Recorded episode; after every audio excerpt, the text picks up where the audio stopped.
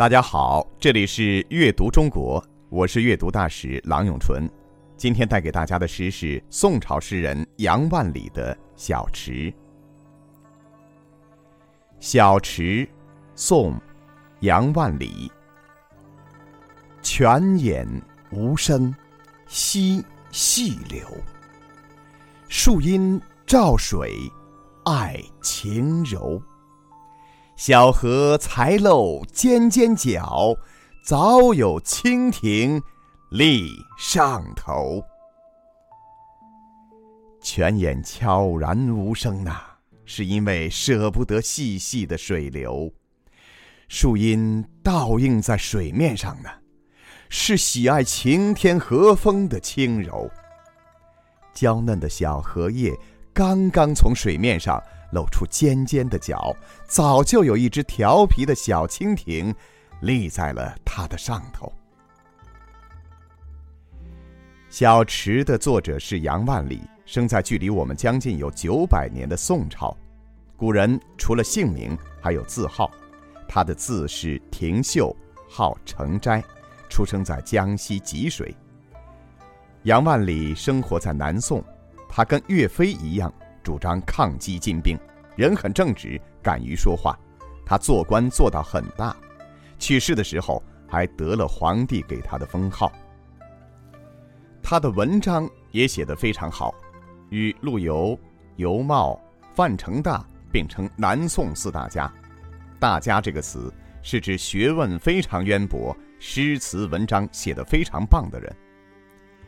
杨万里一生作诗两万多首，其中有四千二百首流传了下来，被誉为一代诗宗。他是怎么做到的呢？原来他非常勤于学习。一开始他学习江西派诗人，后来学习晚唐诗人，再后来他忽然领悟到应该向大自然学习。从这个时候开始，他就独创了自己的风格。的确。我们一生都要向别人学习，但是我们也应该自己动脑筋去琢磨研究生活里看到的每一样东西，经历的每一件事情，这样我们的文章里才能有我们自己的性格，这就是风格了。杨万里为什么会写出《小池》这首诗呢？想一想他两万多首诗词的创作，就知道，这只不过是其中的一首小诗。因为写的诗太多了，所以不可能每一首诗都记录下当时创作的原因。这首诗到底在哪里写的，我们甚至连地点都不知道。我们只知道他站在一个小池塘的旁边，看到了池中池上的景象，心中欣喜，笔尖就流出了这样的一首诗歌。现在我们就来品赏一下杨万里的这首《小池》吧。这首诗中。作者运用了丰富新颖的想象和拟人的手法，非常细腻地描写了小池周边自然景物的特征和变化。第一句“泉眼无声惜细流”，写小池有活水相通和注入。诗人可能看到，也可能看不到泉眼到底在哪里，因为泉眼太小了，泉流太细了。因为泉眼特别细。所以池水就很宁静，不会像大池塘或者大海那样泛起波涛。这里是一幅非常宁静的画面，一个小泉眼或者一群小泉眼，源源不断的、默默的流出泉水，供养着小池塘。第二句，树阴照水爱晴柔，这小池之上。有一抹绿荫守护着，既然有树，那说明这方池塘也还不算小，肯定比我们家里洗手洗脸的自来水池要大很多很多。树荫落在水面上，那就是有太阳喽。晴天里有一个太阳照着大地，让树荫落在水面上。这太阳不是正午的，是早上的太阳。阳光才能有那样温柔的照射，树影也才能垂得那样长。第三句，“小荷才露尖尖角”，写小荷出水与小池相伴，这种景象应该是初夏了。小荷花刚刚把含苞待放的小脑袋露出一点点来，就好像一个调皮的小朋友在跟人们藏猫猫，躲在大人的身后。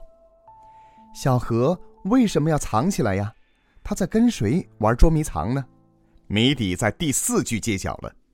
第四句，早有蜻蜓立上头。呵呵。尽管小河藏着猫猫，还是早早的被蜻蜓发现了。他找到了它，我抓住你了！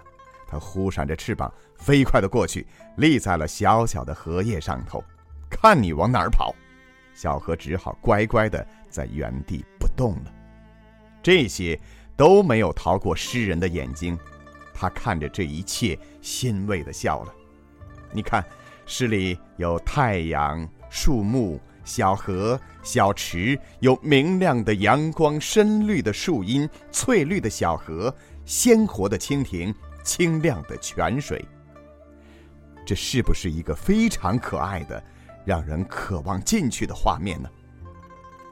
诗人立即回到书房，提起毛笔，饱蘸墨汁，把刚才看到的景象写在了纸上，简直就是一挥而就。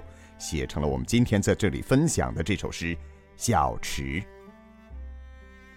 最后，我们再来一起诵读一下这首小诗：泉眼无声惜细流，树阴照水爱晴柔。